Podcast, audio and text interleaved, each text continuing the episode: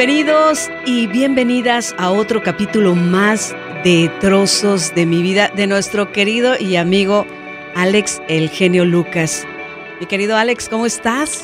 Muy bien, gracias. Una vez más le damos la más cordial de las bienvenidas a aquellas personas que se toman la molestia, que me regalan parte de su tiempo para escuchar las historias de un servidor.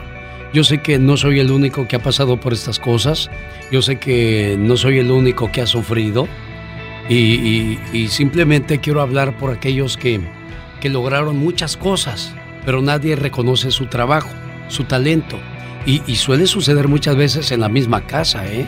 ¿Y sí? Que, que escucha, a mí me, se me hace increíble o tonto pensar que la señora deja al esposo porque este se la pasaba nada más trabajando. Y hay hombres que se la pasan de mujeriegos y no los dejan. Entonces, de, qué se trata esto, Y va a haber mucha gente que se va a identificar, mi querido Alex. Y quiero comentarte, si me permites, que en estos seis capítulos que hemos estado platicando y que aparte he tenido la oportunidad de conocerte un poquito más, pues ya sé por qué te dicen genio. Porque veo cómo te esmeras, cómo todo el tiempo traes la chispa, estás buscando cómo agradar también en tu programa Aparte que eres una persona maravillosa, la gente que conozca a Alex, que haya tenido oportunidad de ir a su casa, de comer en su mesa, la verdad es excelente anfitrión. Pero fascinada, fascinada de, estar aquí en este proyecto tuyo donde nos estamos adentrando, Alex, pues a, tus fibras más sensibles, a tu intimidad, a todo lo que has pasado, lo que has sufrido y que muchos nos identificamos contigo porque no eres el único que ha pasado por el cerro, no eres el único que tal vez en un momento en su trabajo no lo han, no lo han valorado. En este caso, Alex. Y fíjate que uno debe de tener la dignidad y la conciencia cuando ya no es valorado. Por eso me he ido de muchos lugares. Y yo sigo manteniendo el récord de que de ningún lugar me han corrido. Mira, ¿eh? Yo, yo siempre me he salido porque cuando siento que ya no es justa la persona, es, es hora de irte.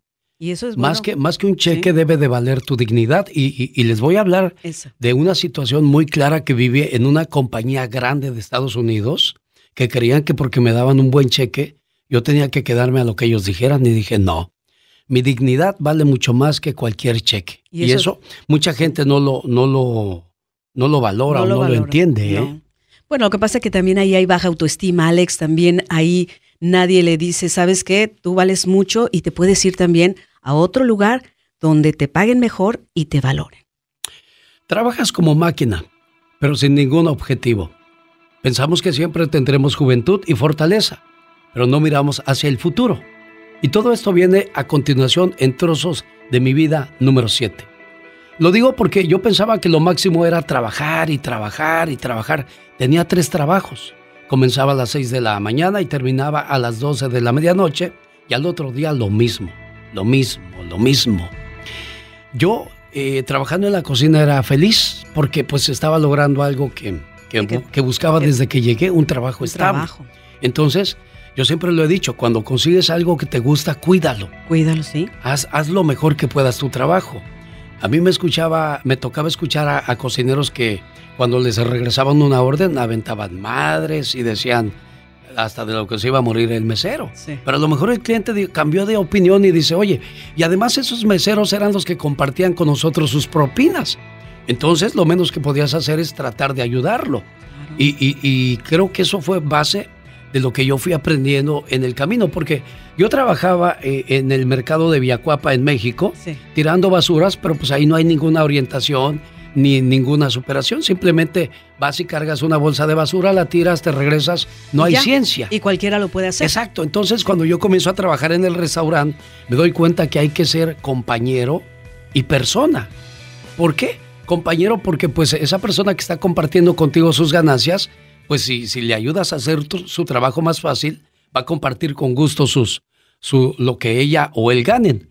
Me, te decía yo que cuando trabajaba en la cocina me compré una grabadora ah, para poner música mientras trabajaba, porque eh, yo, yo escuchaba la, radio en México por la música. y, y, para mí la música siempre ha sido esencial, incluso quise ser músico. Me compré una guitarra, dije, pues voy a practicarla. Pues nada más aprendí a abrir la caja y nunca aprendí a tocarla porque, pues, no sé, no, no se me dio, se me hacía muy difícil que, que mueve los dedos para acá. Para allá. dije, no, no, no, no, no, no, no. Bueno, ahí dejé mi guitarra, era azul, era eléctrica. Ah, eléctrica. Sí, me, me acuerdo que me costó 300 dólares y ahí sabrá Dios a dónde, fue a, dar esa guitarra. Pero pues yo, yo quería hacer algo, ¿no? Entonces, este, me compro la, la guitarra y no pasa nada, pero seguía cocinando, seguía contento y de repente, este, eh, mientras trabajaba, escuché un comercial en la radio que cambió mi vida. ¿A poco? ¿Y cuál? A ver, ¿qué decía ese comercial, Alex? ¿Te gustaría conocer a los grandes artistas? ¿Te gustaría ser famoso y ganar mucho dinero? La Escuela Internacional de Locutores te está esperando. Llama al 805 bla bla bla. El futuro es para ti. Y yo agarré y dije, espérame, espérame, espérame. eso? es para mí? Señor locutor, ¿es para mí? ¿Me está hablando a, mí? y que y que digo, bueno, yo seguí cocinando y me quedé, eso se me quedó en la cabeza, entonces seguí este cocinando, haciendo, mis cosas y, y, este de repente vuelve a salir. ¿Te gustaría conocer? Dije, aquí agarro yo lápiz y papel y que agarro un lápiz y papel y que apunto el teléfono. Y dije, ah, voy a llamar para hacer mi, mi prueba, pues quien quita, ¿verdad? Y entonces, pues, este, llamé, me dijeron, tienes que venir a Oxnard, California, a esta hora para inscribirte y te va a costar tanto la inscripción. Amador, quiero, quiero ir a, a estudiar radio. Ah, está bien, así, está bien. ¿Dónde es? Digo, en Oxnard. Dice, ¿y hasta allá vas a ir a la escuela? Digo, sí. sí. ¿Y cómo te vas a mover? Porque de Santa Bárbara a Oxnard hay una hora de camino. Y yo no tenía más que bicicleta. Una bicicleta. Entonces, ¿cómo le iba a hacer yo para ir a la escuela? Digo, pues me voy en el bus, Amador, ayúdame a investigar los, los horarios. Y, y así le hicimos, pero ese día él me llevó a inscribirme, vio que pagué dinero, no me acuerdo cuánto pagué. Entonces, yo trabajaba eh, en el restaurante, el día de, la escuela era los martes por la tarde, y yo pedí ese día de descanso para poderme ir a estudiar. Entonces, este, agarraba yo el día de descanso los martes, el autobús a las 3 de la, de la tarde de Santa Bárbara a Oxnard. Y de regreso agarraba el de las 10 porque era el último para regresar a tiempo a, Santa Bárbara. En aquellos días eh, los que daban clases en, la Escuela Internacional de Locutores, porque me inscribí yo en emocionado y todo eso. Este, los maestros eran David y Sergio Ríos. Y de vez en cuando Helio Gómez, que es el que voy a poner hoy en la fotografía de, trozos de, mi vida. ¿De mi vida? Eh, en, la, en el capítulo anterior, en el número 6, me preguntan que quién era quién. Yo soy el de los lentes oscuros de playera ah, azul cielo. Y mi primo Amador trae una playera guinda y es el, de los lentes oscuros, es el que va en el, volante. Y en esta ocasión Elio Gómez pues va a aparecer porque él juega un papel muy importante en poder agarrar un trabajo.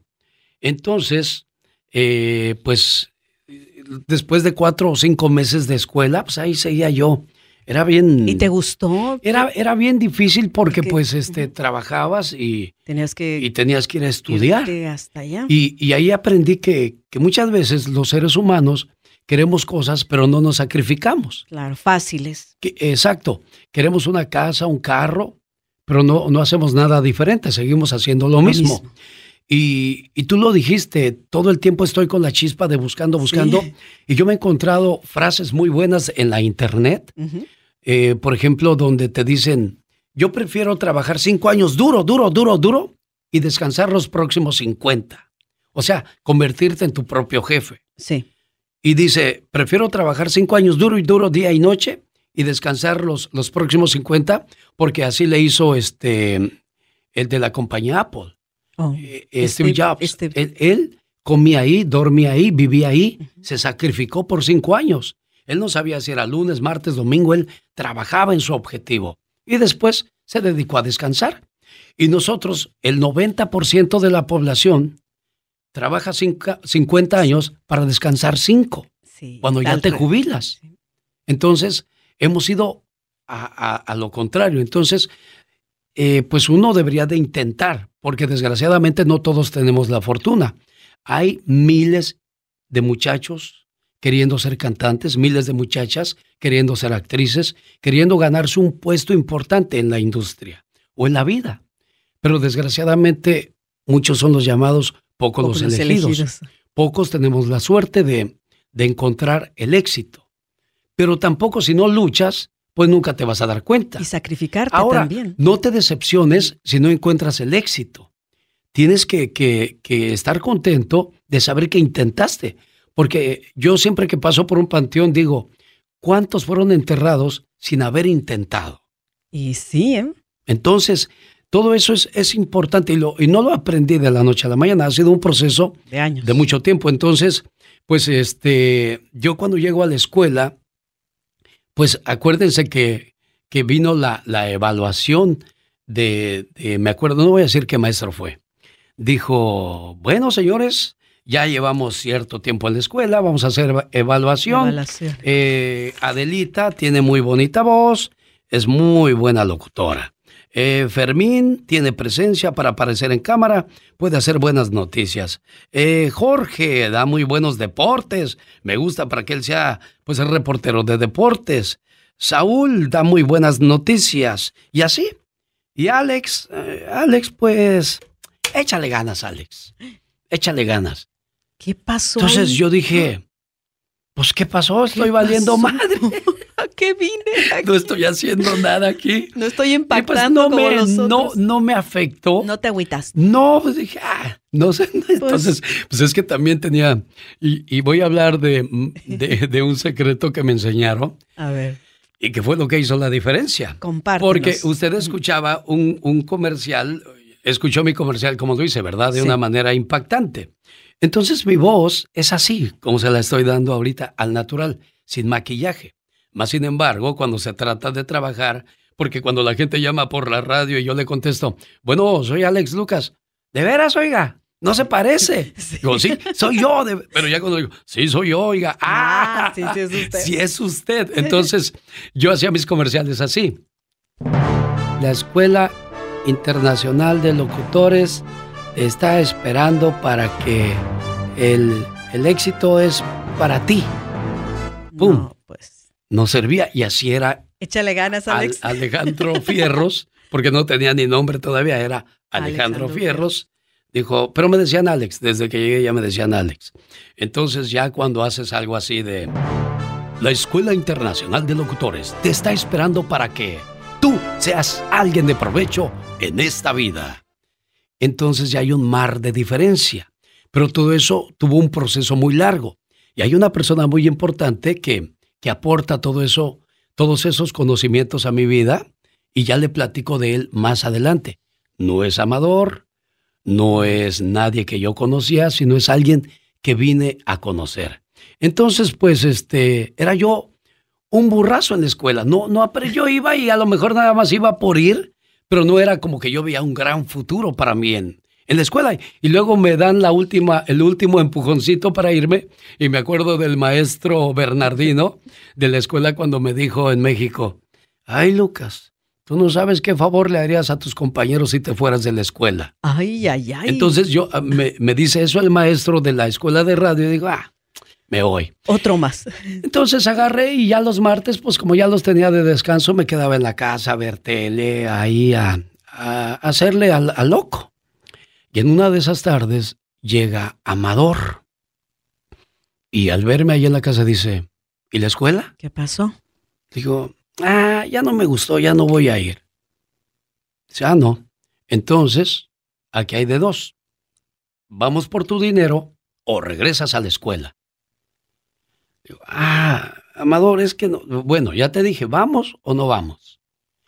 Siempre, fíjate que hasta ahora que te comienzo a contar estas cosas, era increíble la madurez de Amador. De Amador, para ti. Para, ayudar. Éramos de la misma edad. Fíjate. O sea, Amador tenía la misma edad que yo cuando llegamos. Pero él ya tenía la experiencia porque él lo trajo su papá, mi tío Socorro. Entonces, pues fue más fácil para él porque ya llegó él a una casa, a un trabajo. Ya conocía. Y aparte Amador era muy, muy querido por, por los paisanos o quienes lo conocieron era muy querido. Entonces llega Alex o Alejandro, al que nadie conoce, entonces pues no, no hay apoyo, no hay cariño, no hay situación que te ayude a hacer algo diferente. Entonces, Amador veía en mí un, un no sé qué. Entonces me dijo, pues vamos a la escuela por tu dinero, porque no vas a regalar tu dinero. Digo, ay, pues este, no, voy a ir a la escuela, pues cómo voy a llegar y decirle, oigan, me dan mi dinero. por favor. Entonces, este, me regreso a la escuela y digo, ¿qué voy a hacer? Caray, ¿qué hago? ¿Qué hago? Entonces, me puse a pensar lo que había dicho el maestro de la escuela. Aquí hay noticierista, hay deportista, hay programador, hay locutor, hay para la tele, hay producción de comerciales. Entonces dije, si no tengo figura para la tele, tengo una cara que solo una mamá puede querer. si no tengo la presencia, porque pues yo, yo, yo reconozco mi aspecto y me siento orgulloso de mi aspecto, porque esto da a entender cuando, cuando yo vi triunfar a Lupe de Bronco, dije, ese es de los míos. Los feos también tenemos derecho a triunfar. Los pobres también tenemos derecho a pisar unos buenos zapatos. Los pobres también podemos manejar un buen carro. Entonces, todas las cosas que yo veía en mi pasado, de las humillaciones, de las necesidades, de lo que esperaba la gente de ti, dije, me tengo que poner a ver qué puedo yo hacer. Entonces dije, pues noticias, no tengo la voz impresionante para la tele pues no tengo presencia. Para ser locutor pues mucho menos con mi voz de pito. Entonces, ¿qué hago? ¿Qué hago? ¿Y qué empiezo a hacer comerciales chistosos? Entonces yo en aquel entonces me acuerdo que hice, ¡Oh, Oliva! ¡Vente! ¡Vamos al supermercado, La Gloria! ¡Oh, Popeye! Pero las cosas eh, están mejor en este mercado. No, Oliva. En el mercado La Gloria quieren a la comunidad hispana. Entonces, pues ya empecé a llamar la atención de, de, los compañeros. Me acuerdo que Juan Carlos Hidalgo, oye, me gusta cómo haces tus comerciales. Juan Carlos Hidalgo, él sí es un magnate de la radio en Estados Unidos porque fue de los primeros en, en, abrirse en otros mercados, en, en, comenzar a hacer nombre. Entonces Juan Carlos Hidalgo es mi amigo hasta el día de hoy. Y me dijo, oye, me gusta cómo haces tus comerciales. Ahí escríbeme unos para hacerlos yo en Los Ángeles. Él ya trabajaba en Los Ángeles y había salido de la misma escuela que yo. Entonces, Muy bien. Eh, era, era este, pues bonito ver cómo, cómo este, comenzabas a llamar la atención. Y bueno, entonces dije, me voy a especializar en producción. A mí me gustó hacer mucho, mucho comercial, mucha, este, nunca se me dio lo de las voces. Eh, eh, yo admiraba enormemente a un gran amigo, a una persona con la que eh, yo viví con él en un momento muy, muy complicado de mi vida, Carlos Bardelli. Ay, Carlos. Para mí era un, un maestro de su trabajo porque, porque en unos momentos muy, muy difíciles de mi vida me, me abrazó y lo entendí. Nos entendimos de la situación que estábamos viviendo y cuando me avisaron que se murió yo no lo quería creer porque porque apenas el miércoles me había dicho, padrino, venga a verme a, Tijuana, voy a estar en una presentación, la ando haciendo en grande, parece que ahora sí voy a hacerla. He bajado, la vas a hacer, le escribí por texto, y si puedo voy a verte. Y ya no pudo porque el jueves falleció. Me dijo Mónica, oye, me, llegó este mensaje, asegúrate. Y le llamé a Hugo a Tijuana y le dije, Hugo, ¿qué hay de Carlos? Dice, jefe, yo no tengo valor de preguntar. Le voy a dar el número de donde estaba y pregunte usted. Y ahí me confirmaron que ese día había muerto. Yo le había dicho a Carlos, Carlos, dame oportunidad de hacerte grande en la radio. Lo intentamos. Mucha gente lo criticó, lo atacó, que era un estorbo en mi programa. Pero así como tenían fe en mí, yo, yo creo en la gente. Sí. Y era un talentazo, era, un, maestro de la, de la este, imitación. imitación. Y, aquí se los compruebo, mire. ¿eh? sí. Vamos a escuchar. usted es un locutor no número uno ni el ni el mejor, es el único. Gracias a su programa y a su forma de ser, a su forma de hablar. Sí, las gracias hoy les quiero dar. Era un José José. Muy buenos días, genio. Es un privilegio eh, tener gente como usted. Pero yo qué hice, yo no dije nada. Porque eh, Alejandro Lucas, usted yo lo tenía en un panorama bien alto. Es más, yo estoy bien sentida también con usted. Era un Luis Miguel. Le hablo aquí en Mexicali, mi nombre es Pedro Jiménez. Y todos los días, todos los días que falla lo escucho. ¡Vamos, genio! Era una Alejandra Guzmán. Y escucho al genio Lucas todos los días. Escúchalo, escucha, escúchalo. Son 30 años de ser locutor. En serio, perdimos a un gran talento. Yo desde que lo conocí dije, Carlos, si yo tuviera el 10% de tu talento, uy, olvídate. Yo haría y desharía en la radio muchas cosas. Creo en ti. Él venía de una situación muy, muy triste, muy complicada le afectó mucho su separación, su rompimiento. De lo único que hacía era hablar de, de sus hijos. Y, y es algo que me lo guardo yo nada más, de todo lo que hablamos, de todo lo que dijimos.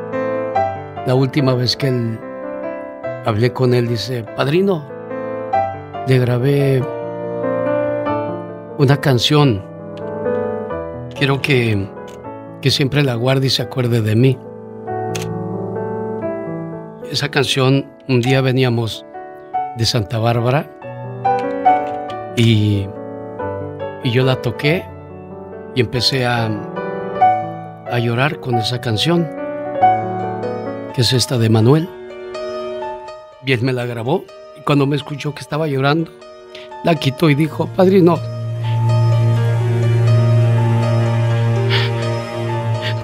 No me gusta verlo sufrir, padre.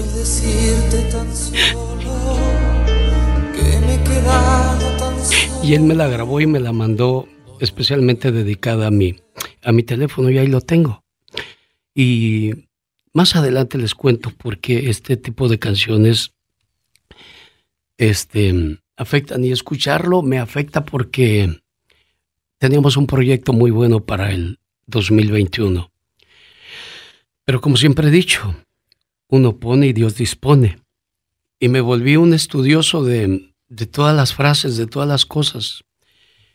Me, acabo de memorizar una que dice, cuando te compras un teléfono, lo cuidas, le compras protector, cuidas que no se te raye, hasta lo, lo, máximo. Lo proteges. Te compras un vestido, una, unos zapatos caros, uy, los boleas, los metes a su caja, a su bolsa. Y después, ya, ahí los rumbas o los arrumbas. Eh, lo mismo pasa con, con la pareja. Piensas que va a estar ahí toda la vida. O tus padres, o tus hermanos. Trátalos como nuevos siempre porque no sabes cuándo te van a faltar. Se fue Carlos Bardelli Se fue. a temprana edad. Entonces, eh, aprendí yo mucho, ¿no? De, frases. Ahí fue donde me vuelvo eh, un buen estudiante. Te vuelves un buen estudiante. Porque, porque tenía que este, hacer algo, algo con, con mi vida. Entonces yo me regreso a la escuela Magda y comienzo a practicar, a practicar y Helio Gómez me ve que, que traigo ganas.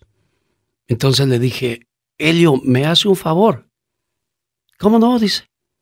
Digo, este, me, me, puede dar las llaves del estudio. Yo quiero ir a practicar en las tardes y en las noches cuando pueda. Había días que yo llegaba el lunes en la noche, como el martes era media de descanso. Yo terminaba de trabajar en Santa Bárbara. Y viajabas. Y a veces me daba raite mi padrino Martino Amador y me dejaban en Oxnard. Yo ahí me quedaba toda la noche practicando, toda la noche practicando, practicando, y cuando terminaba de practicar me dormía y volvía a despertar como eso de las 7, 8 de la mañana y a practicar. Un saludo a Martita Zúñiga, que era la secretaria y, ahora esposa de Luis del Grupo Anhelo, que era la que a veces me echaba raite de regreso. A Santa Bárbara, a Genaro, que también era locutor, iba de, quería ser locutor, iba de Santa Bárbara a Oxnard, pero a veces no me gustaba molestar mucho a la gente y así soy yo. Es raro que te pida un favor, porque yo prefiero hacer las cosas hasta donde yo pueda. Y, y a veces pedía favores, pero pues a veces tú sabes que no todo el mundo anda de buenas, entonces decía yo de ver caras a estirarme un poco. Yo salía de la, de la escuela y desde la escuela, no me acuerdo dónde estaba, pero había un buen tramo para llegar al Greyhound. para llegar al auto. Yo me iba caminando, me iba corriendo y, y feliz de decir, voy a hacer algo, claro que voy a hacer algo.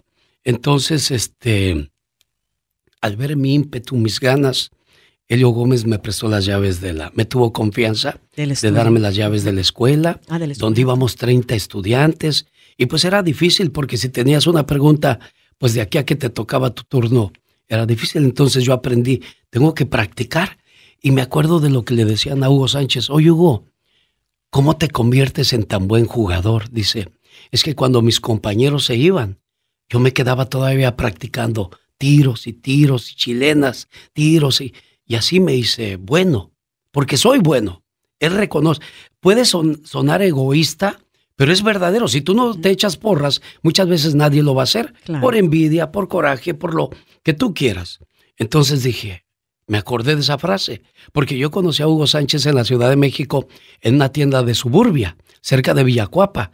Ese día me di cuenta, Hugo Sánchez, hoy aquí dije, ah, Hugo Sánchez, y me formé a que me diera mi autógrafo. Y yo oí que le preguntó a alguien eso. Y lo respondió y siempre se me quedó grabado. Entonces, cuando yo estaba practique y practique, cuando todos iban de la escuela, pues eh, antes de que llegaran, mejor dicho, yo ya había practicado todo el lunes en la noche para amanecer martes. Entonces, al verme esas ganas, el señor Helio Gómez me dice, Alex, ya estás listo para Radio Tiro, que era la radio más popular en Oxnard, California.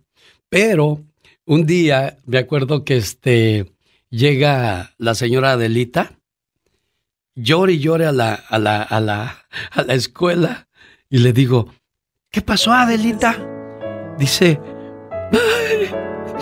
me corrieron de la radio. Oh, ¿Qué pasó? Pues es que me equivoqué.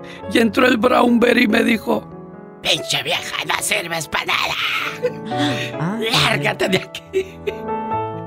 Así con esas palabras. Si me está escuchando, le mando un saludo al Brown Bear. ¡Ay, qué fuerte! Y ahora le di, los que han trabajado con él saben perfectamente que no viendo, pero no lo digo ahora de mala, de mala Y ya le digo por qué. Entonces, porque así me trataron toda la vida a mí cuando quise aprender radio, cuando llego a otro lugar, no en la escuela. En la escuela, pues estás pagando, te están enseñando. Entonces dije, ya se le acabó la carrera a Adelita pues ya no va a ser locutora. Y así le pasó a varios. Ay, ay, ay. Entonces, de esa generación, yo soy el único que sobrevivió. Aquí viene lo curioso. El más malo fue el que, salió sobre todos. Entonces, me di, cuando me dijo Elio Gómez, ¿estás listo para Radio Tiro? Digo, este, eh, no, ve, yo me quiero esperar. Oye, Elio, ¿no podrías conseguirme en Santa Bárbara en la calle Español? Dijo, pues no sé, déjame ver, hablo con Efren, pero ahí luego te digo, pues no le gustó que le dijera que no, a lo mejor yo estaba yo ocupando un lugar extra en su escuela. entonces, este... anécdotas. Entonces, eh, en el mes de noviembre, me dice, Alex, ¿estás listo, Alex? Digo, ¿para qué, Leo? En ese entonces yo en diciembre me iba a ir a México. Después de seis años iba a regresar a México. Uy. Entonces yo, este, me dice Elio, Alex, este, ah, salió otra oportunidad en Salinas, California. Vámonos. Le digo, no, digo, ah, Elio, este, qué pena voy a, voy a irme a México. Tiene seis años que no voy. Y oh. agarré papeles voy a ir. Me llenaron mis papeles en, en Oxnard, en el Mercado La Gloria. Lupita, que hoy es locutora de, de Santa Bárbara, California, en la musical, creo que es donde yo también trabajo. Fíjate, ella, ella fue la que me llenó mis papeles de inmigración Y digo, ya tengo mi mica, Helio, voy a ir a México a ver a mi mamá. Me dijo, Alex, ¿es esta o no hay más? Ay, Dios. Mamá, no voy a ir a México. Y Amador y Gillo sí fueron. Entonces dice que cuando fueron ya tenían planeado ir a misa con, a dar las gracias con Amador, Gillo, su mamá, mi tía Chabela y mi tío Socorro. Y fueron Lidio y mi mamá. De todos modos fueron como si yo hubiera ido. Y cuando dice mi mamá, yo vi que eh, Amador y yo abrazaban a mi hermana. Yo le dije a mi viejo, abrázame porque extraño a mi hijo. Y, y pues con ese sentimiento me tuve que ir a, a, Salinas, California. Cuando yo llego a Salinas, California, conozco a Gregorio Esquivel, que me hizo ver mi suerte cuando llegué de una manera increíble. ¿Por qué? ¿Qué pasó ahí? Le voy a contar en el próximo capítulo cómo maestro, cómo Gregorio Esquivel se vuelve el maestro no solo de la radio, sino de mi vida. Me enseñó muchas lecciones y también le voy a platicar cómo el diablo, el diablo me paseó por todo Salinas. Ay, eso está buenísimo, Alex. No va usted a creer lo que me pasó con el vivo diablo. Uy, Está de ñañaras. Impactante. Oh, se la voy a contar en el capítulo número 8. Señoras y señores. Ya la quiero escuchar, Alex. Cuídese mucho. Y por favor, nunca baje las manos. Porque los tiempos de Dios son perfectos. Así es, Alex.